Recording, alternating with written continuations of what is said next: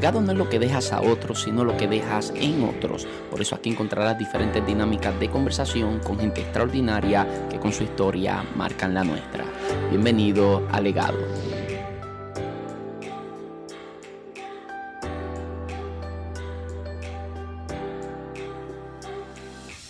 Saludos, muchas bendiciones. Mi nombre es José Luis Torres y esto es Legado. Bienvenidos a un nuevo episodio, un episodio más de Los Históricos. Y como siempre, me acompaña por acá mi hermano Ángel Luis Torres. Ángel Luis, bienvenido nuevamente a Legado. Amén, amén, gracias. Eh, bendecido y próspero de estar un día más, de estar acá aprendiendo de grandes hombres de Dios y, agradecido de verdad, oportunidades que el Señor nos brinda de diferentes maneras de llevar la palabra de Dios y de aprender de hombres de Dios de su vida. Gente que podemos emular muchas cosas de ellos y cada episodio ha sido un episodio extraordinario. Agradecemos a los que nos escuchan vía podcast, en legado, en las diferentes plataformas de podcast y a los que nos ven acá desde el canal de YouTube que consiguen como José Luis Torres, lo anuncio para aquellos que nos, escuchan solamente en formato audio. Y bueno, cada episodio ha sido una gran bendición, la gente nos lo deja a saber y esperamos que en esta ocasión no sea la excepción. Si hay algún histórico del que usted desea que eventualmente nosotros podamos estar hablando por acá, pues usted simplemente nos deja por ahí el nombre en los comentarios, aunque realmente casi todo esto nosotros lo estamos desarrollando de, del libro... Eh, biografías de grandes cristianos de Orlando Boyer. Eh, de ahí es donde nosotros estamos sacando prácticamente toda la información de estos hombres que nosotros estamos trayendo. Y es una gran bendición, ha sido una gran bendición cada uno de los episodios. Y yo quiero ser prudente, no quiero tomarle mucho tiempo, por lo que vamos a ir directamente a la vida de Jorge Müller. De hecho, antes de ir Quiero que lo comparta si esto es de bendición a su vida a medida que usted vaya escuchando, que usted vaya viendo. Si usted cree que esto te está sumando, que esto está bendiciendo tu vida, por favor no dudes en compartirlo porque incluso hasta por mensaje de texto podemos compartir lo que viene siendo este episodio, tanto en el video de YouTube como el podcast. Ahora sí, entramos de lleno a la vida de Jorge Müller. Nos ubicamos por ahí eh, comenzando lo que era el siglo XIX, exactamente en el año 1805 nace este hombre que llamarían Jorge Müller. Los primeros años de su vida se conoce muy poco acerca de Jorge Müller. Sin embargo, cuando comenzamos a estudiar nos damos cuenta que comienza a aparecer información desde los 10 años de su vida en adelante. La información de este hombre no es del todo clara, al menos no en la fuente principal que estamos teniendo, que insisto, es el libro de Orlando Boyer que recomendamos y que si usted puede leerlo, usted así nos acompaña acá también y si usted lo tiene y lee la biografía, nos puede sumar en los comentarios cosas que hayamos nosotros pasado por alto. Y entonces, desde los 10 años en adelante es que comienza la narrativa de la historia de él, por lo menos Orlando Boyer comienza a hablarnos desde los 10 años de Jorge Müller. Lo que sí sabemos hasta esos 10 años es que se cría en un hogar de padres inconversos, personas que no le sirven al Señor, no conocen de Jesús. Pero es interesante porque a eso de los 10 años a él lo envían a formarse como ministro. Imagino yo que aunque carecemos de toda la información, habrá sido algún tipo de escuela cristiana donde lo envían a comenzar a prepararse como ministro. Pero es interesante porque los padres lo envían a él a prepararse como ministro, no con la intención de que el muchacho esté cerca de Dios, no con la intención de que Müller sea un muchacho que sea temeroso de Dios, que le sirva a Dios, que busque al Señor, sino que lo hacen con la única intención de que el muchacho pueda tener un futuro cómodo y seguro. Es decir, lo estaban haciendo simplemente por el sueldo, por el dinero que pudiera llegar a obtener siendo ministros. Y esto es interesante porque no solamente tenemos a Jorge Müller, esto es algo que sigue sucediendo en la actualidad, gente que se acerca al ministerio y en el caso de él es un niño de 10 años, él no tiene el control de eso, son sus padres los que están buscando, ¿no? Un bienestar para su hijo y quizás lo están acercando a algo que tiene que ver con Dios, pero con la intención incorrecta. Y muchas personas se acercan al ministerio eh, y es algo que es el pan de cada día, que se acerquen al ministerio con una motivación incorrecta porque quizás piensan que el ministerio es X o Y cosa. Y a veces la razón por la que muchas personas tienen una visión distorsionada de lo que es el ministerio es por culpa de nosotros mismos los ministros a veces, donde lo único que nosotros hacemos público, de lo único que nosotros hablamos es de los viajes, de los hoteles, de los altares, de esto, de lo otro. Y a veces los jóvenes, la, la generación que viene emergiendo hoy en día, suelen creer que eso es ministerio, viajar, estar en hoteles. Y no, el ministerio es algo mucho más que eso y eso nos representa un 5% de lo que es ser ministro. Y en el caso de Jorge Müller, él se acerca al ministerio, lo acercan, debo decir, porque insisto que tiene 10 años, con una motivación incorrecta de parte de sus padres. Sí, eh, interesante por demás que, como tú decías, los padres no conocían a Dios, pero pienso yo que algo los padres tuvieron que haber visto en ministros de Dios para enviarlo ahí, no siendo cristiano. Claro. Eh, tuvieron que haber visto cómo estos hombres vivían, cómo las promesas de Dios se cumplían en sus vidas, porque ciertamente es que la palabra dice, eh, buscad primeramente el reino de Dios y su justicia y lo demás será añadido. y obviamente cuando tenemos, cuando empezamos en un ministerio con la, con con las intenciones correctas, que, que es amor a las almas, amor al ministerio. En nuestro caso, cuando empezamos un ministerio es por estar en obediencia a Dios y por amor a las armas. Entonces las promesas de Dios se van cumpliendo en nuestra vida. Interesante por demás que los padres, pienso yo, tuvieron algo que ver en los ministros que a lo mejor veían o que conocían, que veían cómo vivían y dijeron, espérate, una buena, eh, que eso me hace pensar también que posiblemente a lo mejor sus padres eran pobres.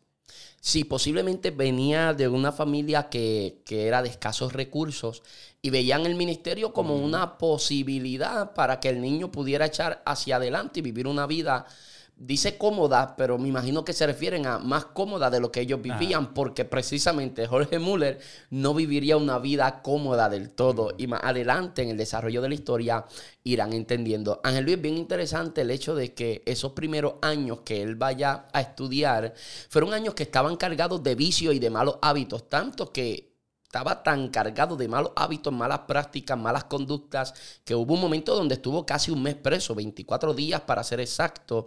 Y esto me hace, me hace pensar en algo que precisamente estuve predicando algo tan cercano como este domingo. Y es que a veces tenemos jóvenes que quizás las intenciones no son las correctas, jóvenes que están en nuestras comunidades de fe, pero que están con unos hábitos que no son tan pocos eh, honrosos o que honren a Dios, que sean hábitos que estén alineados a lo que es el carácter de un cristiano.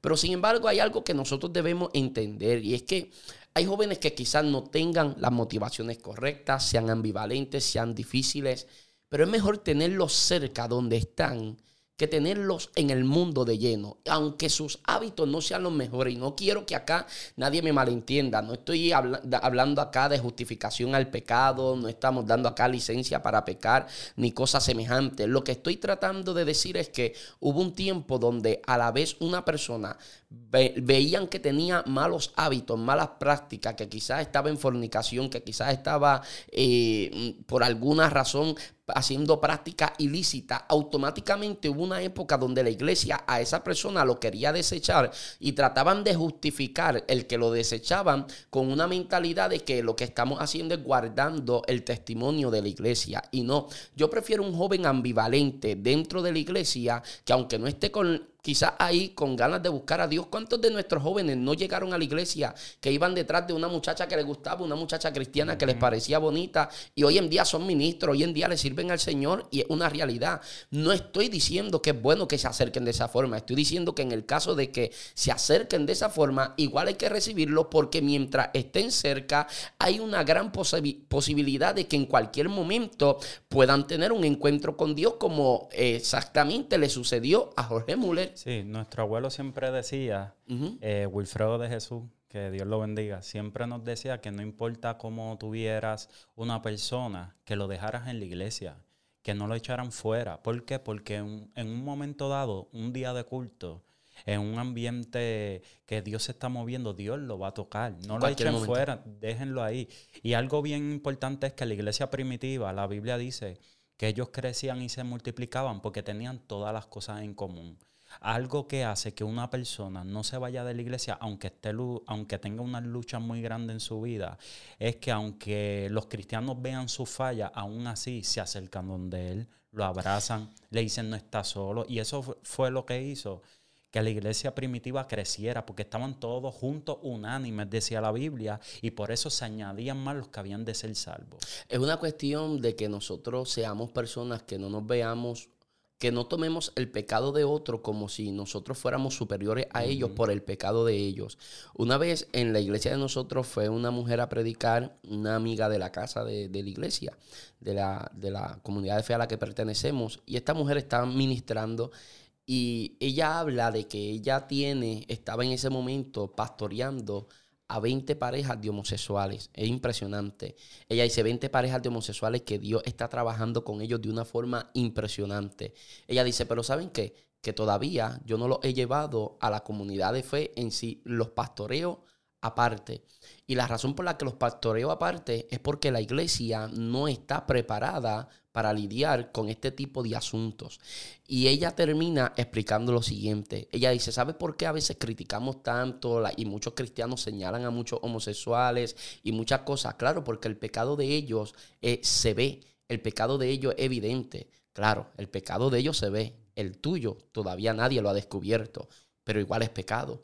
Y esa es la gran diferencia. Entonces, a veces el pecado que es evidente en la vida de otras personas, en algunos cristianos le hace sentir, le, da ese aire de superioridad y creen que, esto se resuelve desechando, cuando Jesús nunca hubiera resuelto algún tipo de problemática relacionada al pecado de esa forma. Es bien irónico porque a veces cuando conocemos hombres de Dios que Dios los usa grandemente, cuando vemos gente en los altares que, que, juzgan mucho a otra persona por causa de su pecado, pero juzgan no de una manera bíblica, sino que uno lo ve en su aspecto, que le encanta juzgar, que uno lo ve que se deleitan en ello. Se deleita. Y, esa, y eso es bien triste porque uno ve predicadores que se deleitan en juzgar a los demás como si ellos fueran superior.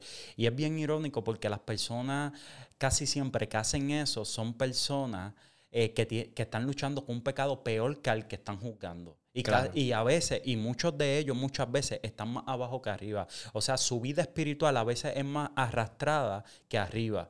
Y eso es bien irónico porque yo digo, ¿cómo, cómo hay personas así sabiendo su condición, sabiendo que están luchando con pecados desastrosos, sabiendo que su vida espiritual a veces está más abajo, está más en un 10% que en un 90%, eh, tienden a juzgar mucho a otros cuando ellos deben ser simpatizantes con otros y ayudarlos, sabiendo, pues la Biblia dice, a veces nos olvidamos que la Biblia dice, con la vara que tú midas, tú serás medido. ¿Me entiendes? Cuando tú, la Biblia dice, con misericordia y verdad, dice Proverbio, se juzga el pecado. Y con el temor de Dios, los pecadores se apartan del mal. Pero con justicia y verdad. ¿Entiendes? Yo pienso que el problema de estas personas que concretamente está señalando de que a veces juzgan a otros estando ellos en una condición que es mucho peor, mucho, peor. mucho más vergonzosa, la verdad es que a veces lo que hacen es proyectarse en la vida de los demás y juzgan a los demás justamente por lo que ellos son. Es como la gente que vive criticando y, y, juzgando a los demás como que nunca van a lograr nada. A veces estas personas que viven juzgando a los demás diciendo nunca van a lograr nada, es porque ellos viven frustrados porque intentaron algo y nunca lo lograron y se proyectan en la vida de los demás y miden a los demás basándose en las limitaciones y frustraciones que ellos llevan por dentro. Y lo mismo sucede en el caso del pecado. Muchas personas que viven con ataduras, con unas luchas tremendas en la intimidad que no son evidentes como bien lo pudiera hacer alguien que se hizo público que estaba en adulterio, en fornicación, algo que no es tan público, pero que en verdad tiene una batalla que estás llevando y te estás proyectando en la vida de los demás en la forma en cómo los juzgas sin misericordia. Y el problema es que nosotros ponemos en escala de número uno, número dos, los pecados de adulterio, los pecados. Pero ¿qué pasa con los pecados de, de hay personas, la Biblia dice, este, eh, la envidia. ¿Qué pasa con el pecado de la envidia? ¿Qué pasa con el pecado del bochinche? ¿Qué pasa con el pecado de juzgarlo? O sea, nosotros conocemos la Biblia, pero sin embargo, cuando nos toca ponerla por obra, no lo hacemos como es. Porque entonces ponemos en escala, no, aquel fornico, aquel de esto, pero ¿qué pasa?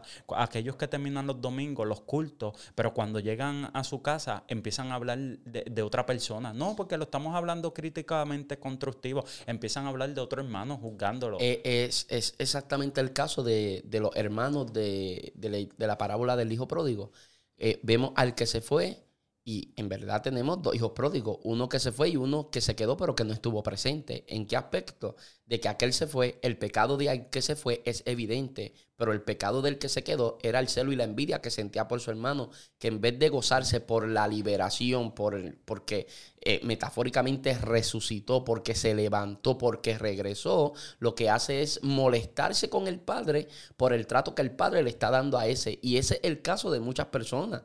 De hecho, inclusive te vas a encontrar con profetas como, como Jonás, que la historia de Jonás termina con Jonás molesto porque él predica destrucción a los de Nínive y él se molesta porque Dios termina teniendo misericordia de la gente de Nínive.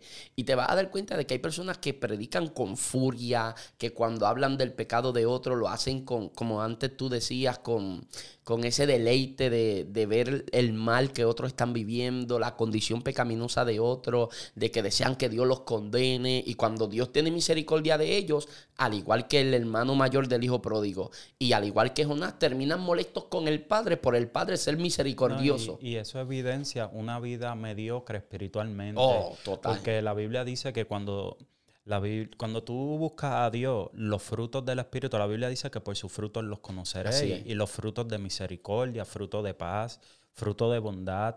Y cuando tú predicas, y no estamos diciendo que, que, hay momentos que Dios le va a dar palabras fuertes a las personas, seguro que sí, porque es necesario que la ley empiece por la casa, seguro que sí. Hay momentos donde Dios le da oportunidades a la gente y cogen la gracia como excusa para pecar, seguro que sí, eso lo hay, seguro. Pero el problema no es ese, el problema es... Estamos hablando de la otra cara de la Exacto, el, otro extremo. Eh, el problema es que cuando tienen una vida mediocre así y tienen agenda llena y no ni siquiera tienen tiempo para intimidad con Dios, porque la agenda está tan llena que no tienen intimidad con Dios. El problema es que los frutos no se hacen evidentes en su vida por causa de baja espiritualidad. Y no hay manera que los frutos se noten en ti a menos que tú tengas una vida bien productiva espiritualmente. Lo básico, orando, buscando a Dios y ayunando de vez en cuando. Es la manera que los frutos se, se hacen evidentes. La Biblia dice que Jesús dijo, en esto es glorificado mi Padre, en que, llevéis mucho fruto y seáis así mis discípulos. Dios se glorifica cuando llevamos fruto, porque los frutos, los dones hablan de Dios, pero los frutos hablan de tu intimidad con Dios. Así es. Y, y, nos encontramos con Jorge Müller, que no estaba en la mejor condición, con prácticas y hábitos deshonrosos, pero todavía estudiando para el ministerio. Curioso, ¿no? Pero a los 20 años de edad, cuando él está ahí, y él fue marcado en un culto de oración. Él es invitado a este culto de oración y a él le impactó ver la gente de rodillas clamando a Dios por su presencia. Por eso yo digo que estas personas, estos jóvenes que a veces están en sus luchas, en sus batallas, donde hay jóvenes, hay batallas, donde hay jóvenes, hay lucha. La mayoría de los jóvenes tienen las mismas batallas, las mismas guerras y lo que me molesta es cuando vemos a una persona más avanzado en edad que, se, que comienza a criticar a un joven cuando fuimos también jóvenes y también estuvimos en esas batallas, en esas luchas que ellos tienen. Y me parece injusto atacarles por algo que nosotros también atravesamos. Y entonces, en un culto de oración, él es, él es marcado profundamente al ver la pasión de aquellos que estaban de rodillas clamándole a Dios por su presencia. Me encantó cuando leí de que fue en un culto de oración, porque estamos encontrando un común denominador en algunos de los históricos que hemos estado leyendo, donde se puntualiza mucho la importancia de la oración y específicamente en esta historia se puntualiza mucho también lo que es la importancia mm, de la oración. Ahora, en ese tiempo, él estuvo hospedado en el orfanato a.H. Frankie, creo que se pronuncia, no, la verdad es que no estoy muy, muy, muy seguro de cómo se pronuncia, A.H. Frankie. Y A.H. Frankie fue un hombre que vivió para el 1727, estamos hablando de un hombre del siglo antes del que estaba viviendo del que estaba viviendo Jorge Müller, perdóname, se me fue de momento. Y este hombre hace 100 años había levantado este orfanato, hace 100 años había establecido unas normas en su orfanato que estaban bien estrictas, establecidas de forma estricta, debo decir, donde se incitaba mucho a lo que era la búsqueda de la presencia del Señor. Y a él lo impacta mucho precisamente las reglas de ese lugar. Y fue inspirado en ese lugar a buscar cada vez más la presencia de Dios e incluso se inspiró a en algún momento llegar a ser un orfanato tal cual como lo había hecho Frankie. Así que es interesante porque en este momento de su vida, él empieza a buscar mucho de Dios. Él empieza a crecer en la oración, él comienza a buscar la presencia de Dios, pero dentro de ese hambre, naturalmente, para saciar su hambre, comienza a leer mucho las Sagradas Escrituras. Y leyendo las Sagradas Escrituras, Orlando Boyer hace una expresión que me encantó. Dice que Müller llegó a reconocer un error universal y es el error de leer mucho sobre la Biblia y casi nada de la Biblia. Él se dio cuenta de que a veces cometemos el error, de que a veces leemos mucho sobre la Biblia, es decir, escritores, libros que hablan sobre la Biblia, pero casi nada que leemos de la Biblia. Y esto es peligroso y yo sé que esto puede parecer molesto repetitivo a, la audiencia fiel delegado, pero es que eso nos lleva a nosotros al peligro de que llegue un momento donde la Biblia simplemente se convierte en una referencia. Y insisto, la Biblia no puede ser una referencia en el mensaje de la iglesia. La iglesia tiene que ser la esencia del mensaje. Pero cuando yo leo mucho sobre la Biblia y no leo la Biblia, yo creo que todo lo que me dicen de la Biblia está en la Biblia, es verdad y luego no está en la Biblia. Y de momento andamos por ahí diciendo, no, porque la Biblia dice, dime con quién anda y te diré quién eres, ¿me entiendes? Porque escuchamos a alguien que dijo que la Biblia lo dice, pero nunca nos hemos dado a la tarea mm, de qué es lo que la Biblia expresa, qué es lo que la Biblia dice. Y muchos de nosotros hemos sido así, muchos de nosotros hemos repetido y todavía hasta el día de hoy repetimos muchas cosas que nunca hemos investigado, pero que las damos por cierto, las damos por hecho de que no, eso así, eso, eh, ¿cómo te digo? Eh, así como funciona eso y no necesariamente. Sí, algo que quiero leer, porque no lo quiero parafrasear, bien importante después que leíste eso. En una ocasión él dijo también, el Señor me ayudó a abandonar los comentarios y a usar la simple lectura de la palabra de Dios hecha con meditación. El resultado fue que cuando la primera noche cerré la puerta de mi cuarto para orar y meditar sobre la escritura, aprendí más en pocas horas que todo lo que había aprendido antes durante varios meses. Sí, e, eso es bien delicado. Yo lo tengo en mis ah, anotaciones. sí, lo tengo en mis anotaciones. Es bien delicado y le voy a explicar. No sé si tiene algo más que opinar sobre eso. No, no, lo que me llama la atención fue porque la Biblia en Josué capítulo 1 Versículo 8, Dios le dijo a Josué, nunca se apartará de tu boca este libro de la ley, sino que meditarás de día, de noche, de noche en él para que hagas todo lo que en él está escrito y hagas prosperar tu camino y todo te salga bien. Me llama la atención porque eh, cuando tú meditas, eh, eh, ahí hay también un secreto. ¿Por qué? Porque muchas veces yo, yo digo que como quiera, uno siempre tiene que hacer sus bosquejos y cosas cuando te toca. Pero esta es una parte que no enseñamos mucho, no enseñamos mucho. Y yo pienso que es bien importante porque cuando Dios lo mandó a Josué, y en el Salmo 1 también dice, sino que en la ley de Jehová está su delicia, que en ella medita de día y de noche. Pero entonces, si cuando tú te pones a pensar, cuando muchas veces cuando tú lees algo, y tú estás orando y tú estás pensando en la palabra que Dios te dio, a veces Dios te da cosas. Dios te da cosas que no las viste leyendo o buscando en otros libros. Así Y es bien importante meditar en la palabra. Sí, sí, te decía que es un poco delicado. Eso, está interesante. Entrarle fuerte ahí. Te voy a decir por qué te digo que es un poco, un poco delicado. Porque él dice que él abandona los los comentarios bíblicos para complementar el estudio con oración y así recibir directamente de Dios el entendimiento de lo que leía. De hecho, al final de su día, él habría leído la Biblia en más de 200 ocasiones y se cree que 100 de esas, de esas 200 veces, 100 la leía, la, leía la Biblia estando de rodillas. Lo que quiere decir que era un acompañamiento entre que leía y oraba, leía y oraba. Y eso es algo extraordinario. Le voy a explicar por qué. Porque la Biblia y la, o la lectura bíblica y la oración siempre deben ir de la mano. Es decir, hay que leer bien la Biblia, hay que conocer de la Biblia para llegar a orar bien. Pero para llegar a orar bien, o sea, me estoy trabando, hay que leer la Biblia para poder orar bien. Pero para poder entender la Biblia, hay que orar. Amén. Es una combinación. Es, una, es un complemento. O sea, hay que leer para orar bien. Pero para entender lo que se lee, hay que orar. No son dos armas diferentes, es una sola es Una sola a veces hemos puesto como dos armas diferentes, pero no, en verdad es una, se complementa. Eh, eh, metal con metal se abusa. Y, aquí lo que está pasando es, eh, es que él llega a ese complemento, a ese balance justo, pero lo que yo digo que es delicado es el hecho de desechar los comentarios bíblicos. Y voy a explicar por qué.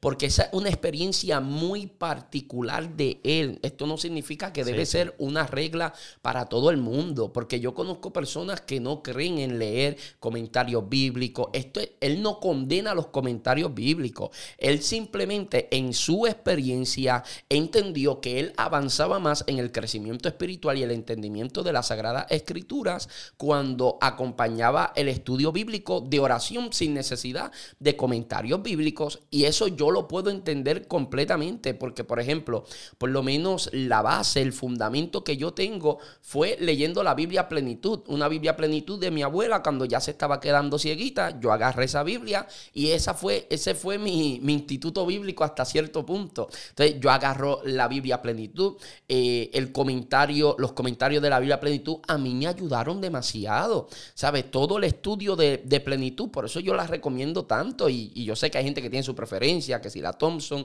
que si la otra, es excelente. Cada Biblia, cada estudio es excelente. Pero a lo que quiero llegar es que Muller abandonó los comentarios bíblicos para complementar su estudio bíblico con oración, cosa que es súper recomendable, pero para acompañar el estudio bíblico con oración no necesariamente hay que desechar los comentarios bíblicos. Sí, eh, es bien interesante, eh, eh, un punto que tocaste que quiero darle un poquito más, si me lo permite, que fue que dijiste Fluye. Que, que uno para orar, uno para orar necesita también la palabra. Y, para, y para aprender de la palabra y que el conocimiento del Espíritu Santo te lo pueda expandir, necesitas orar. Porque la Biblia fue escrita por hombres inspirados por el Espíritu Santo. necesitamos el autor de la Biblia, que es el Espíritu Santo. Pero entonces es bien interesante porque estaba leyendo un libro de oración, que lo terminé hace poco, un libro de oración, y el escritor decía decía, muchas veces cuando vamos delante del Señor en oración acerca de un tema en específico, sea de sanidad, sea que Dios te conteste una petición, sea de algo, muchas veces eh, vamos sin, sin la palabra. Él dice, y es más efectivo cuando tú vas con, eh, con promesas de Dios de la palabra.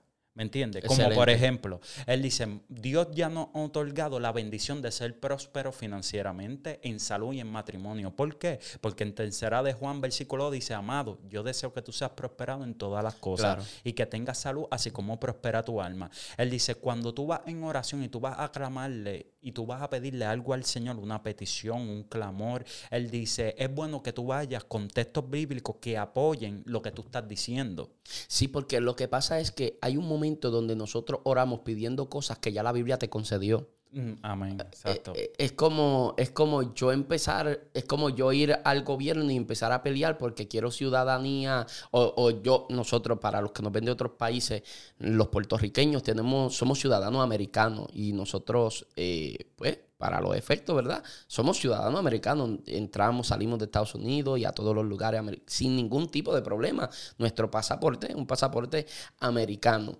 ¿Y qué sucede? Que es una locura como que entonces yo vaya allá y me ponga en la situación de un inmigrante que no está en la misma posición de nosotros, que no lo somos, porque somos ciudadanos inmigrantes, y yo comience a ir a hacer todo el papeleo porque yo quiero la ciudadanía cuando la ciudadanía ya me la otorgaron hace tiempo y eso está documentado. Entonces eso es como eh, eh, ir a ir estar pidiendo y estar suplicando algo que ya tú tienes en tus manos, que ya te lo entregaron. Eso es lo que sucede cuando yo oro sin tener conocimiento escritural. Entonces, cuando no tengo el conocimiento escritural, hay momentos donde estoy pidiéndole al Señor confirmación por cosas que son mandatos bíblicos, que no necesito confirmación de Dios, porque la Biblia me envía a hacer ese tipo de cosas. A veces le estoy pidiendo a Dios si debo o no debo hacer cosas que en la Biblia están explícitas. Yo entiendo que hay cosas que están más implícitas en la Biblia que quizás hay que leer varias veces, hay que buscar, ¿verdad?, en oración para llegar a entender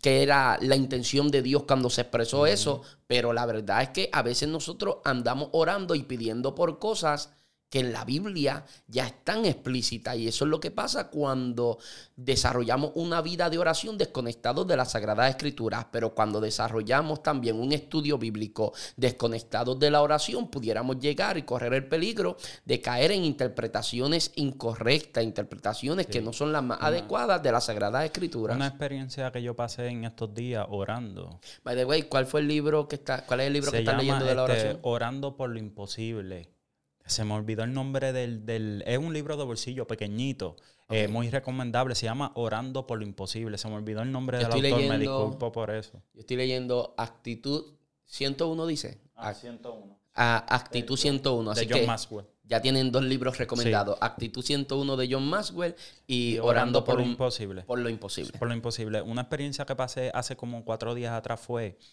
que muchas veces cuando la Biblia dice eh, que cuando vayamos al Señor en oración, que crees que, tengamos fe, que lo que le hemos pedido a Dios ya está concedido y levantarnos. Pero mira, mira, mira qué curioso. La otra vez, este. Vamos a seguir ahora, Luis. ¿Este? Ese mismo. Ok, eh, este, Body. Eh, orando, o ora por lo imposible. Body Harrison. Muy bueno. Body libro... Quizás no, no, no le enfoque la cámara, pero. Pero ah. ahí está. Sí, sí, ahí lo enfoco, creo. Sí, ahí. Ok. muy bueno, un libro muy bueno. Los que nos escuchan en podcast, pues, anyway, eh, es Body Harrison, ora por lo imposible. Sí, muy bueno. Este, cuando la Biblia dice que cuando vayamos en oración, cuando nos levantemos, creamos, tengamos fe que hemos recibido lo que hemos pedido.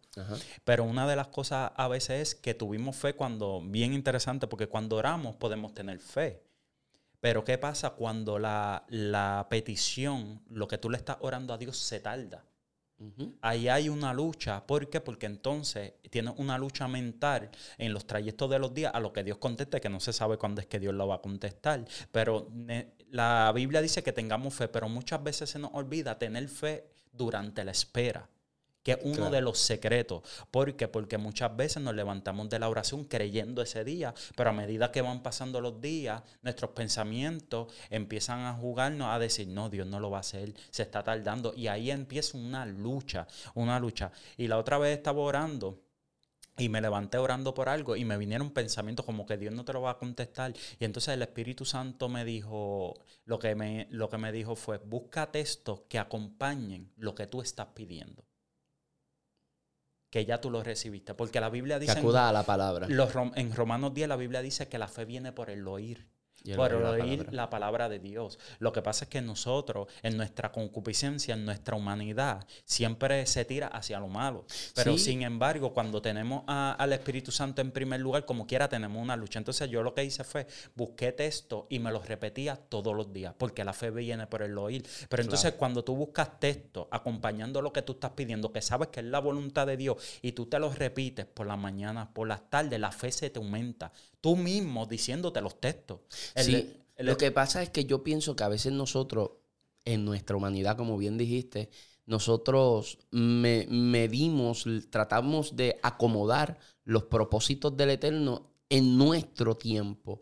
Y el detalle está que yo estoy sujeto al tiempo, ¿no? Esa palabra cronos, de donde se deriva la palabra cronómetro, eh, es el tiempo de los hombres, crono, cronómetro. De ahí es donde viene ese tiempo, pero Dios se maneja en el Cairo. Yo sé que esto usted lo ha escuchado mil veces, pero ¿por qué quiero repetirlo? Porque Hebreos 11:11 11 dice que Sara dio a luz fuera de tiempo. ¿De qué tiempo? Fuera del cronos. Pero la razón por la que ella da a luz fuera del crono es porque el Kairos interrumpió su cronos. ¿A dónde quiero llegar? De que a veces nosotros nos frustramos tal y como lo hizo Sara porque Sara fue la que impulsó a Abraham a que se acostara con su sierva. Y la razón por la que nace Ismael es por un desespero de Sara, de que Sara en la espera, como bien estabas diciendo, le costó creer que aunque ya estaban ancianos, aunque había pasado el tiempo y llevaban años con la promesa, todavía Dios iba a ser eso, que Dios estaba comprometido con lo que le había hablado, le había prometido.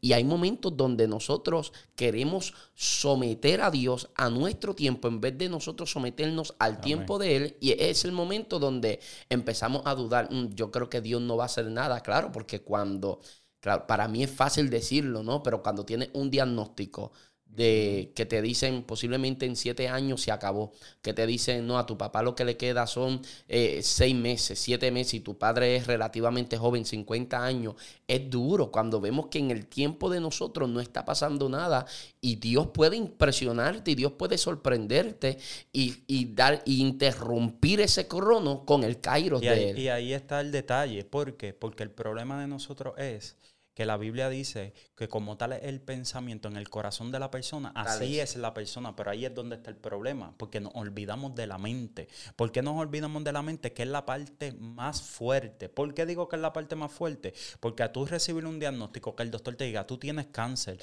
eh, estás en etapa 4, te quedan tres meses, ¿cómo tú te sacas esa palabra de tu mente? Porque ahí es donde está el problema. Tú puedes dañar los planes de Dios tomando decisiones erróneas a base de lo que tú piensas porque es un proceso. Como tú piensas, así tú eres. ¿Por qué? Porque esto es un proceso. Tú piensas.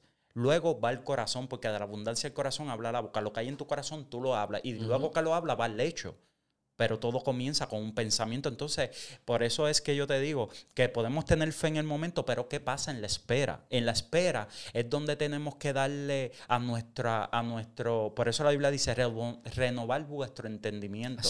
Por eso es que tenemos que coger la palabra de Dios y repitérnosla día a día aunque sea el mismo texto todos los días, todos los días, todos los días, porque la fe viene por el oír la palabra de Dios. y cuando tú mismo te estás escuchando decir la palabra de Dios, tu pensamiento se baila a la palabra de Dios. Y entonces la espera, vas a aumentar tu fe cada día más.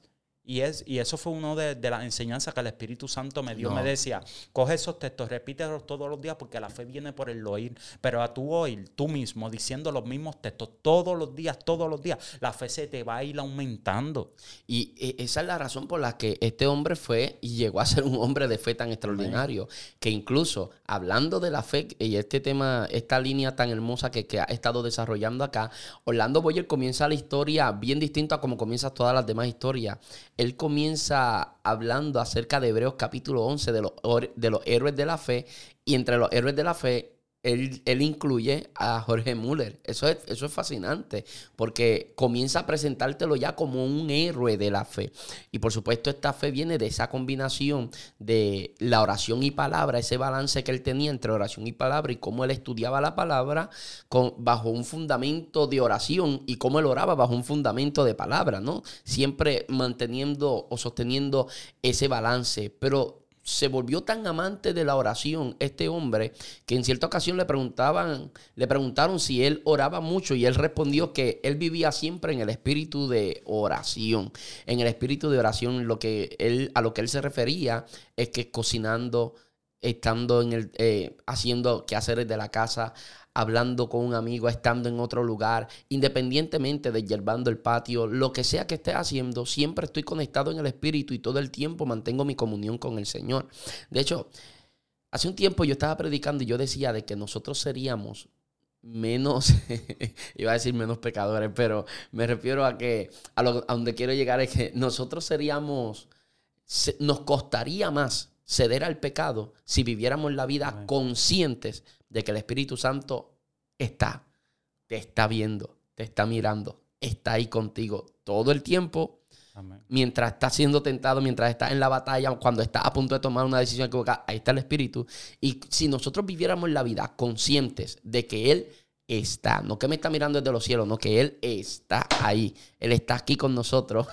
si viviéramos conscientes, mm, fuera mucho más difícil ceder, al pecado. Y Él hablaba de que Él siempre vivía en el espíritu mm, de la oración. Ahora ya le entra de lleno al ministerio y cuando Él entra de lleno al ministerio, se le había designado un salario fijo como ministro. Y es interesante porque precisamente esta fue la razón por la cual sus padres lo metieron a Él a estudiar para ministro. La razón por la que sus padres querían que él fuera ministro era para que él viviera de ser ministro, ¿no? Y que es una mentalidad, es una mentalidad, y yo sé que ya lo hablamos al comienzo del episodio, pero tengo que decir algo que me vino ahora que no lo pensé ahorita, y es que nosotros los que estamos en el ministerio, nosotros vivimos para predicar, no predicamos para vivir. A ver, a ver, y yo sé que el apóstol Pablo habla acerca de esto, de la importancia de, bendecir a los hombres de Dios.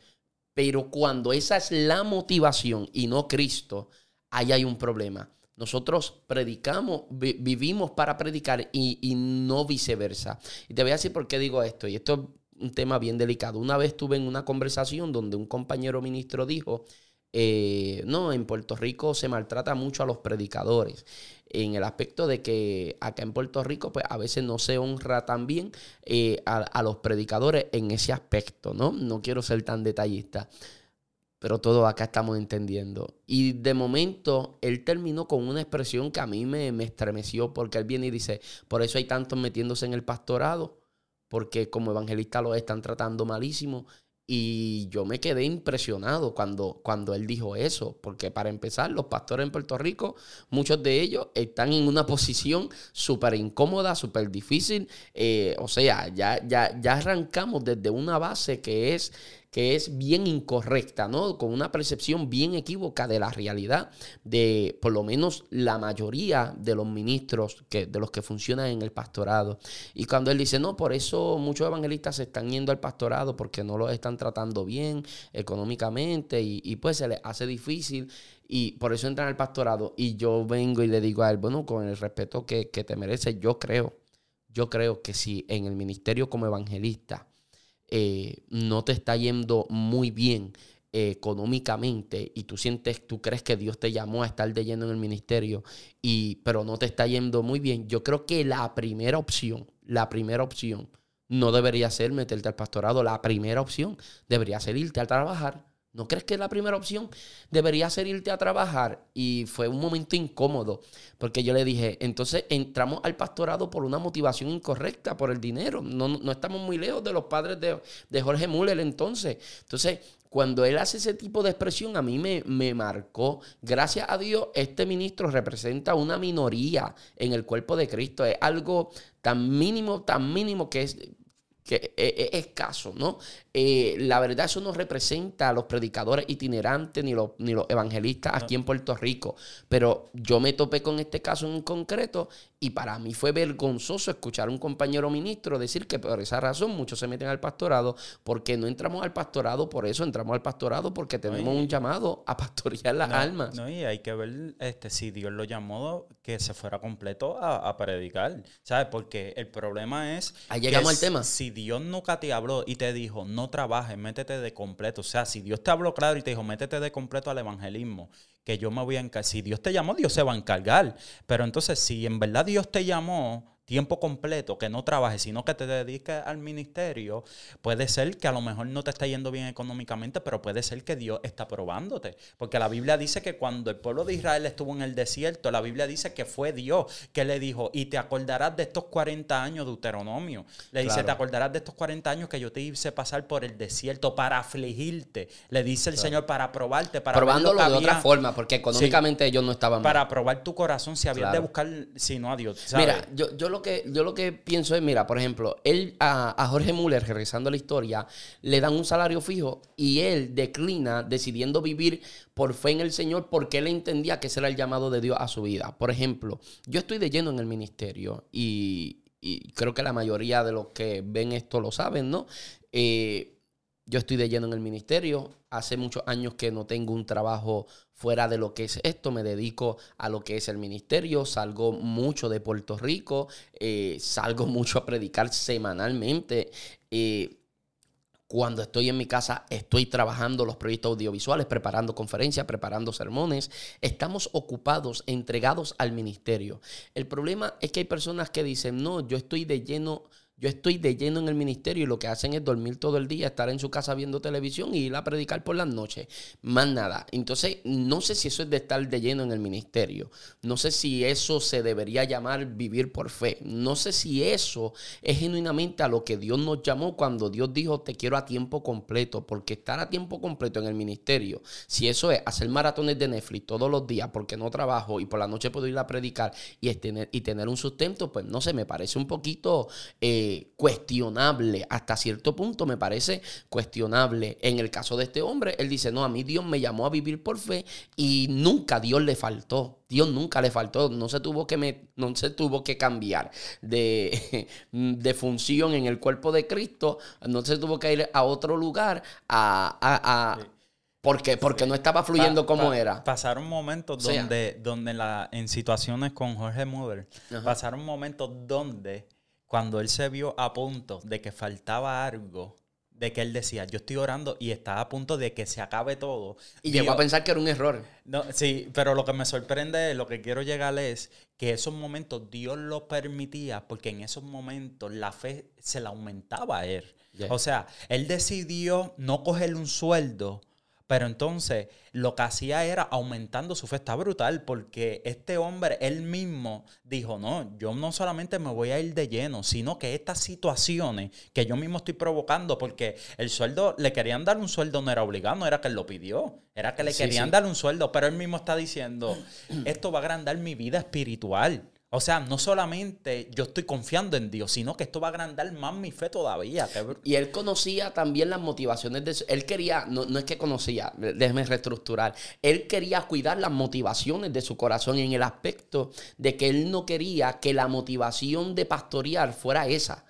Por esa, esa es quizá una de las principales razones por las cuales él rechazó el sueldo, que él no quería tener eso como una motivación para hacer algo que Dios lo llamó a hacer, lo cual debería ser ya de por sí la principal motivación, que Dios, que Dios quiere que yo haga esto. Ahora, yo me he encontrado con personas que pasan por crisis fuertes, eh, que ellos quieren vivir de de lleno en el ministerio, estar de lleno en el ministerio jóvenes predicadores que quizás eh, predican una vez al mes, dos veces al mes, tres veces al mes, y que ellos me dicen, no, es que yo sé que Dios quiere que yo esté lleno en el ministerio y, y todo eso. Yo digo, eso es una parte, pero otra parte es que nosotros seamos prudentes.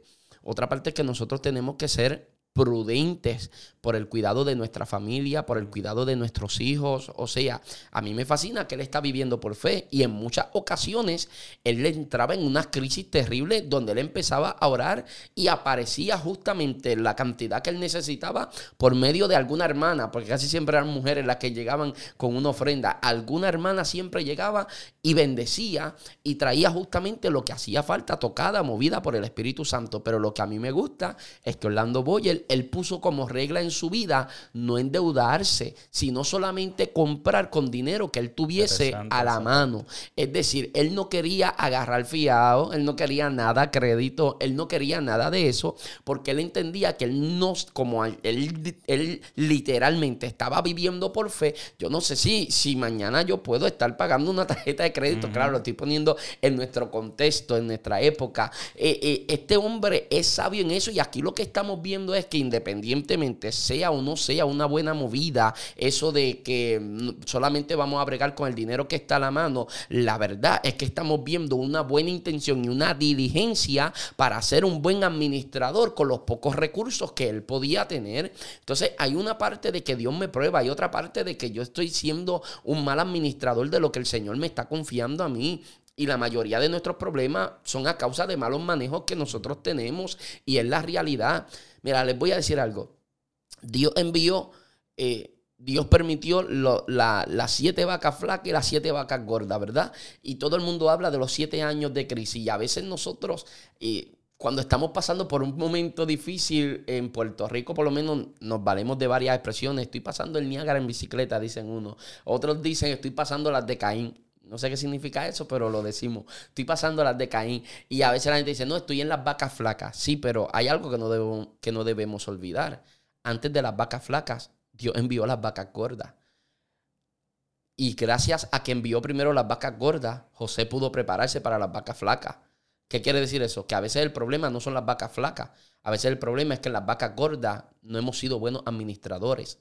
De manera que si Dios permite primero las vacas gordas y luego las vacas flacas, tenías que haberte preparado para las vacas flacas.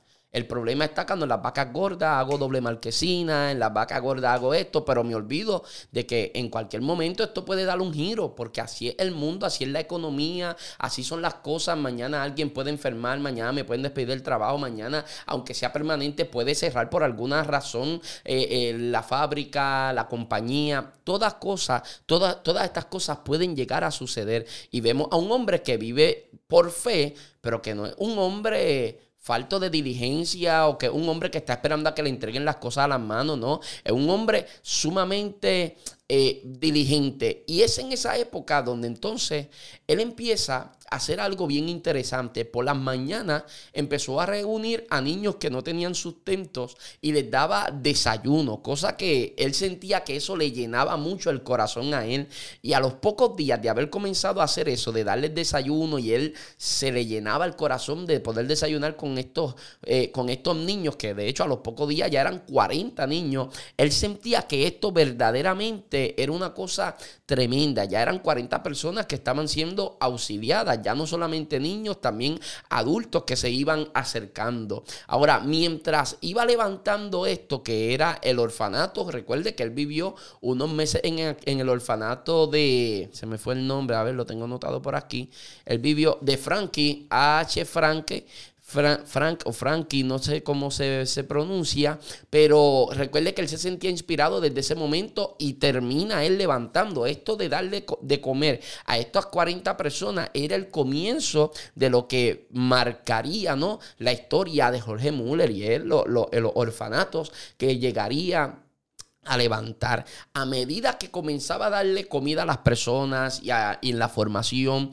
y el levantamiento de estos orfanatos, al mismo tiempo él fundó lo que era la Junta para el Conocimiento de las Escrituras. Lo hizo allí en el país y también lo fundó para el extranjero, es decir, para gente que era de allí, para gente que venía de afuera, a ser formada. El propósito de eso era estudiar las Sagradas Escrituras, formar mejores líderes, enviar más misioneros era el deseo del corazón de él. Y lo que estamos viendo es un hombre que era bastante multifacético, ¿no? Estamos viendo un hombre dado a la oración, dado a la lectura, un hombre apasionado por Dios, apasionado por el ministerio, apasionado por las misiones, apasionado por hacer este tipo de cosas. Pero es interesante porque él es apasionado por las misiones, pero no por las misiones fuera del lugar donde Dios lo estableció. Porque a veces nosotros amamos las misiones que son en África, que son allá, pero nunca nos hemos hecho responsables de las misiones que no están siendo atendidas acá en tu, en tu tierra, iba a decir acá en Puerto Rico, pero en el lugar donde, donde te encuentras. Y lo vemos a él que él comienza con el lugar, justamente el lugar donde él se encuentra.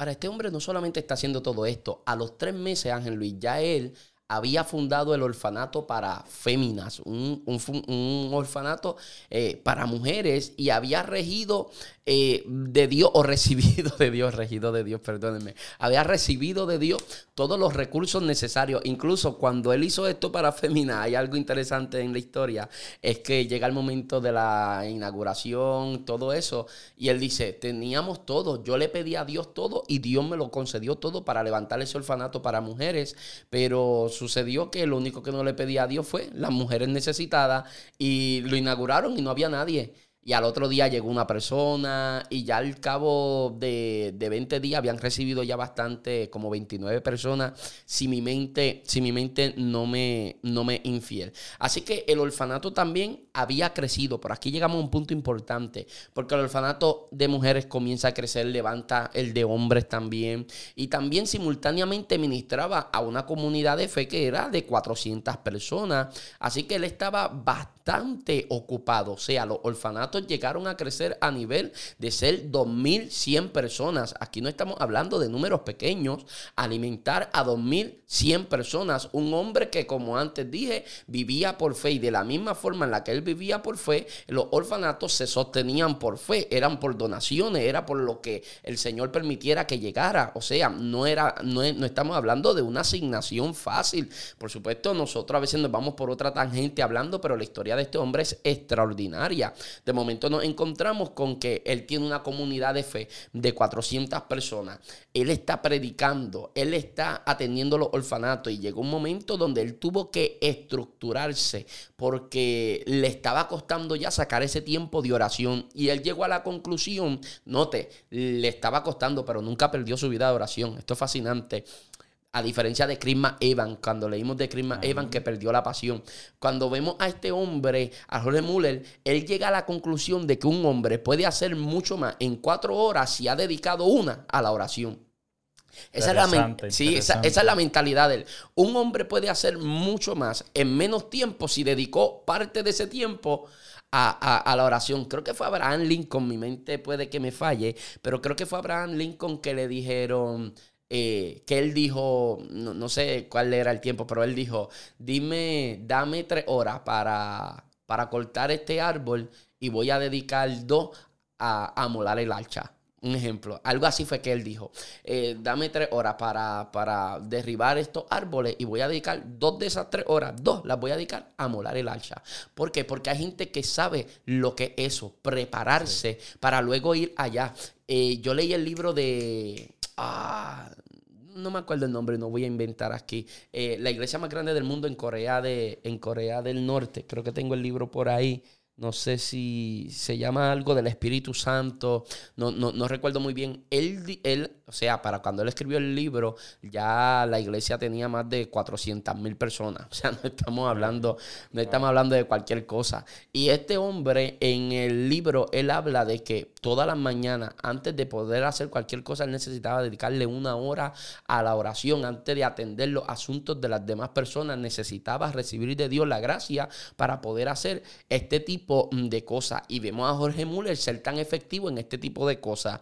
Y muchas personas como casi todo le salía bien, muchas personas le preguntaban a él eh, cómo era entonces que él podía llegar a la conclusión de cuál era la voluntad de Dios. Y esto lo queremos decir textualmente, así que Luis, quiero que me leas esa parte. Dice, Estos son consejos de Jorge Müller. Oiga bien.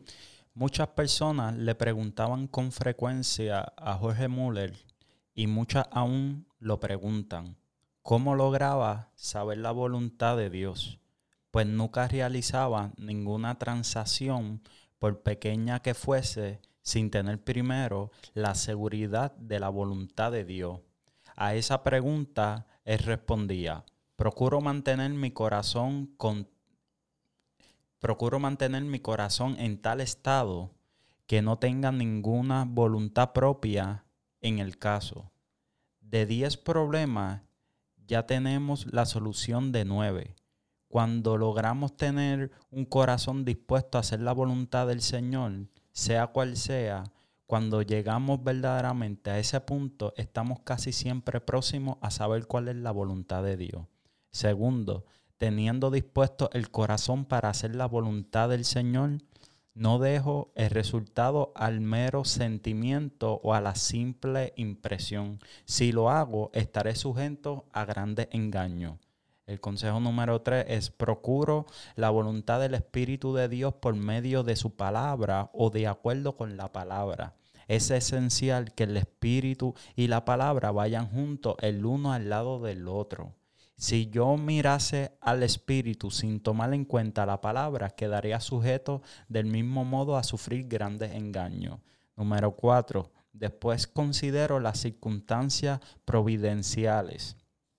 Esas, juntos con la palabra de Dios y con su Espíritu, indican claramente la voluntad del Señor. Y número cinco dice, pido a Dios en oración que me revele su voluntad. Número seis. Oh. sí, ah, hay una número 6. Y, la número, y la número 6 dice, de esta manera, después de orar a Dios, estudiar la palabra y reflexionar sobre su contenido, es que logro la mejor resolución deliberada que puedo. Y con mi capacidad y conocimiento, si continúo sintiendo paz, en ese caso, después de dos o tres peticiones más, sigo conforme a esa dirección, tanto en los casos mínimos como en las transacciones de mayor responsabilidad. Siempre encuentro que este método es eficiente. Es fascinante porque aquí él está abordando varias cosas que yo considero importantes al momento de uno tomar, tomar decisiones. Lo primero es con un corazón receptivo a la voluntad del Señor. La mayoría de las veces nosotros vamos a la presencia del Señor esperando que el Señor apruebe lo que nosotros queremos en vez de ir honestamente detrás de la voluntad de Dios.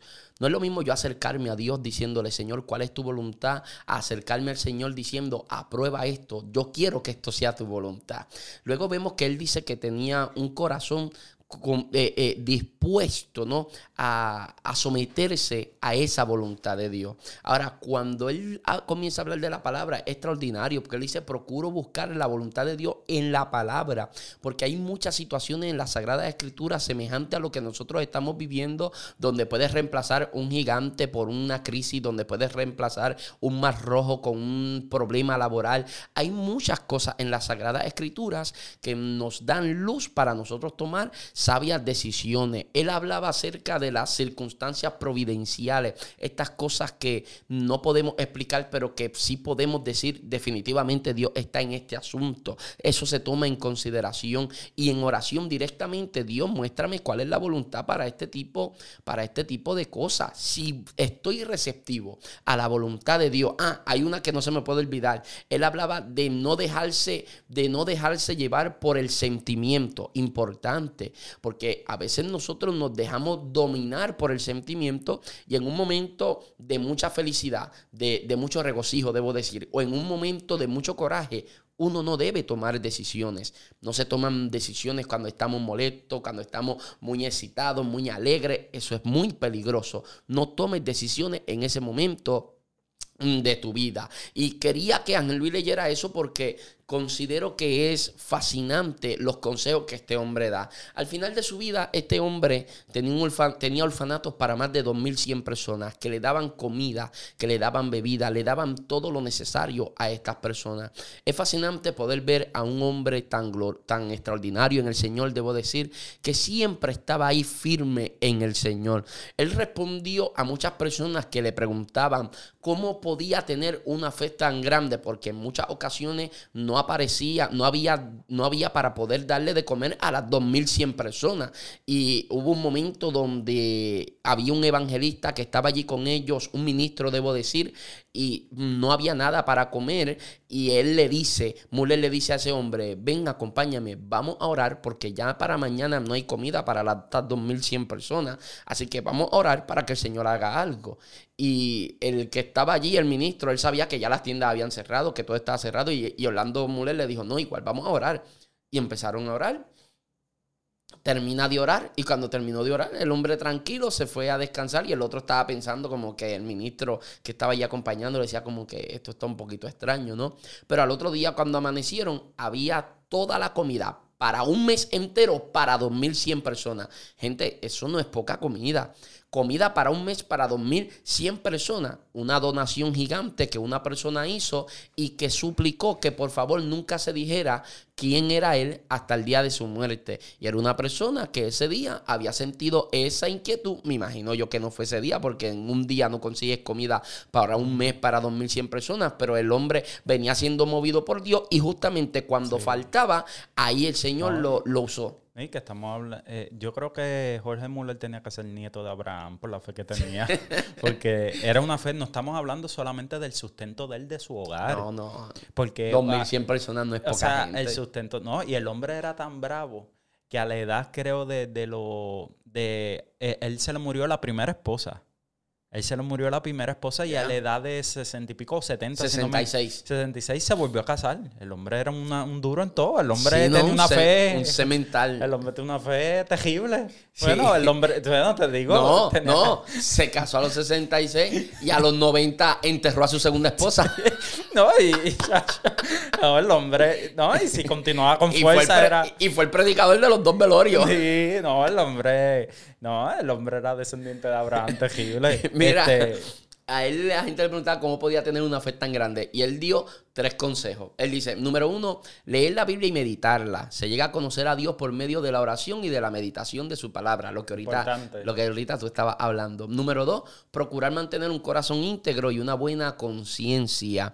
Y número tres, si deseamos que nuestra fe crezca, no debemos evitar aquello que la apruebe y por medio de lo cual ella sea fortalecida. Además, para que nuestra fe se fortalezca, es, necesaria, es necesario que dejemos que Dios actúe por nosotros al llegar la hora de la prueba y no procuremos nuestra propia liberación. Si el creyente desea poseer una fe tan grande, debe dar tiempo para que Dios trabaje. qué brutal esa última, porque dice... Pégate al micrófono. Brutal esa porque dice no evitar cuando venga la situación. ¿Por qué? Porque eso te va a aumentar la fe. Porque él podía evitarla porque había gente que quería bendecirlo con Claro. dinero, pero Bueno, él tenía la opción de tener un sueldo. Exacto, pero como quiera, él usaba eso como excusa espiritual de buena manera Sí. para que su fe creciera y por eso él tenía una fe tan sobrenatural, porque Así es, que la verdad nada lo asustaba a él, él tenía una, una vida de oración tan y tan Impresionante. fuerte que él, él, todo lo que, él estaba seguro que todo lo que le pidiera a Dios, Dios se lo iba a dar. No, es impresionante lo que, lo que este hombre logró, lo que este hombre hizo. Cuando enterró a su cuando veló a su segunda esposa a los noventa y tantos años de edad, eh, había gente que estuvo allí presente, ya estamos hablando ya casi cerca eh, en esa transición para el siglo XX, ¿no? A finales de los 1890 y tanto, que es cuando muere Jorge Müller. Cuando él está eh, en ese velorio de su segunda esposa, que estuvo casado con su segunda esposa, eh, como casi 30 años, o sea, que tampoco fue un matrimonio corto, fue impresionante y con la primera estuvo casado este 40 años, si mi mente no es infiel.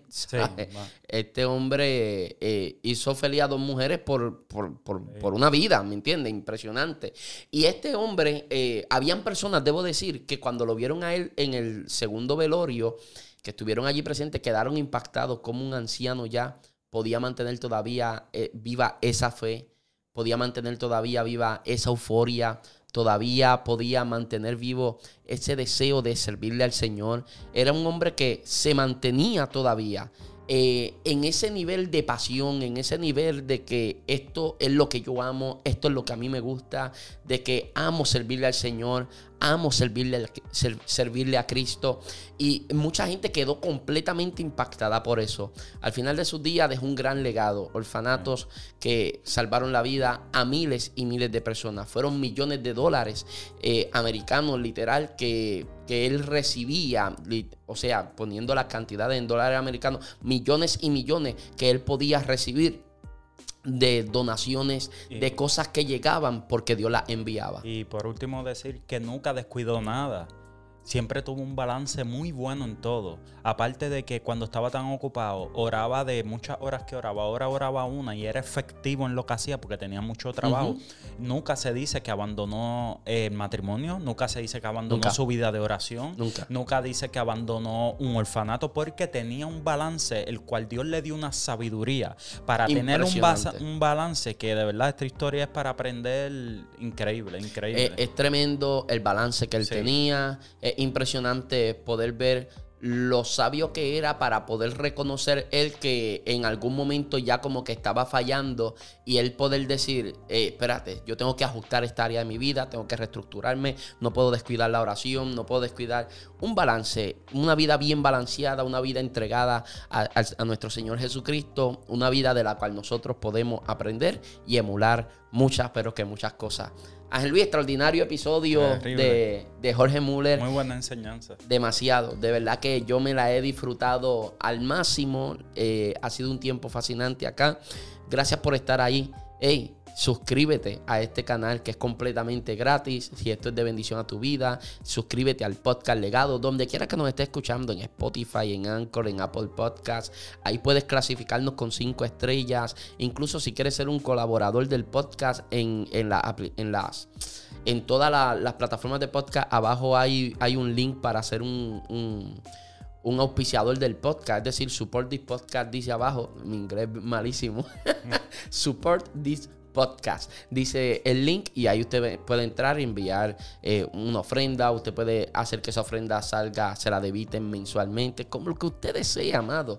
Eh, nosotros igual hacemos esto porque lo amamos, porque nos apasiona y, simplemente lo que, si usted quiere bendecirnos con algo, si usted nos quiere bendecir con algo, que sea compartiéndolo para que llegue a la vida de alguien más. Eh. Ese es nuestro enfoque, amado. No, y que lo puede escuchar mientras usted vaya en el carro para, es la mejor forma. para su trabajo. Escúchenos. O sea, y está aprendiendo. Estos son secretos de compartir cosas, secretos de los hombres de Dios, cómo llegaron a una vida tan exitosa y que usted puede aprender y ponerlo en práctica. O sea, escúchenos mientras esté lavando, mientras esté cocinando, escúchenos, comparta, que esto es de bendición. No, esto, esto es, es, hasta cierto punto terapéutico. Amén. es, una, es, una, es una terapia. Bueno, sigan a Ángel Luis en las redes sociales como Ángel Torres o Ángel Luis Torres en Facebook y en, y en Instagram. Lo pueden seguir. Ángel Luis, como siempre digo, no es muy activo en las redes sociales, pero él siempre publica ahí en su historia. ahí de palabra de Dios y eso. No me, tengo las mismas fotos hace años, pero, pero sí voy a, voy a tratar de subir ahora más, sí, más, más activo. Sí, más activo con el favor de Dios. Y a mí me consiguen siempre como José Luis Torres en todas las plataformas sociales. Gracias por estar al otro lado. Compártelo para que sea de bendición a la vida de alguien más. Nos estaremos viendo en un próximo episodio. Bendiciones, paz.